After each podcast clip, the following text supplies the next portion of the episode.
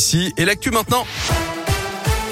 Le journal avec Greg Delsol. Bonjour Greg. Bonjour Guillaume, bonjour à tous. À la une J-3 avant le premier tour de la présidentielle, la candidate Les Républicains Valérie Pécresse a choisi Lyon pour son dernier meeting de campagne. Elle sera à Gerland ce soir à 19h aux côtés du président de région Laurent Vauquier et de l'industriel lyonnais Alain Mérieux. Peut-être bientôt un RER e à la lyonnaise. Ce projet de desserte ferroviaire est dans les cartons. Dans une interview au progrès, Laurent Vauquier lance un appel à la métropole de Lyon et à l'État pour le financer. L'idée, c'est de connecter près d'un tiers de la région par ce RER, e soit 3 millions d'habitants par le train, le tram-train, un bus à haut niveau de service et le prolongement du tram T3, coût estimé entre 1,4 et 7 milliards d'euros.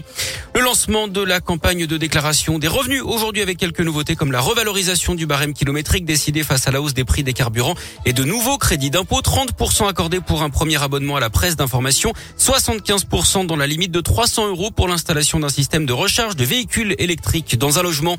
Un délai supplémentaire pour les lycéens concernés par Parcoursup les jeunes en réorientation. Ils vont pouvoir finaliser leur dossier et compléter leurs vœux jusqu'à demain minuit au lieu d'aujourd'hui. Une panne a touché le site hier après-midi, ce qui a rendu impossible toute manipulation des vœux pendant plusieurs heures.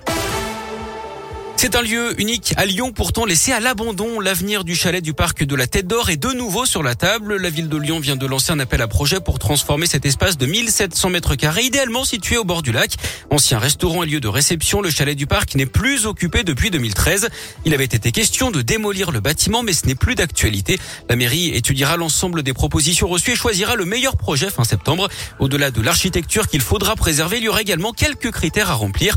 Sylvain Godino est adjoint chargé du une vocation de lieu qui sera tournée vers la biodiversité, la transition écologique, qui sera ouvert à toutes les Lyonnaises, tous les Lyonnais, tous les grands Lyonnais.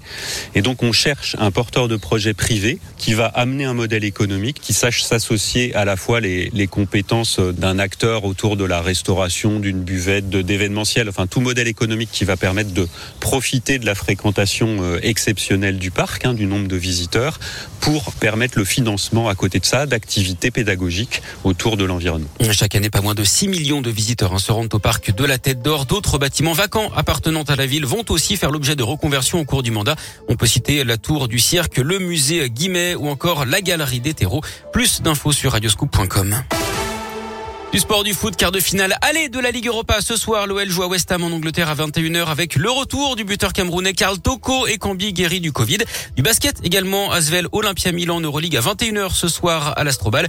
Et puis du cyclisme, Julien Lafilippe tout proche du doublé hier sur le Tour du Pays Basque. Après sa victoire lors de la deuxième étape mardi, l'Auvergnat a terminé deuxième hier au sprint juste derrière l'Espagnol Peyo Bilbao. Au général, c'est toujours le Slovène Primoz Roglic qui est leader.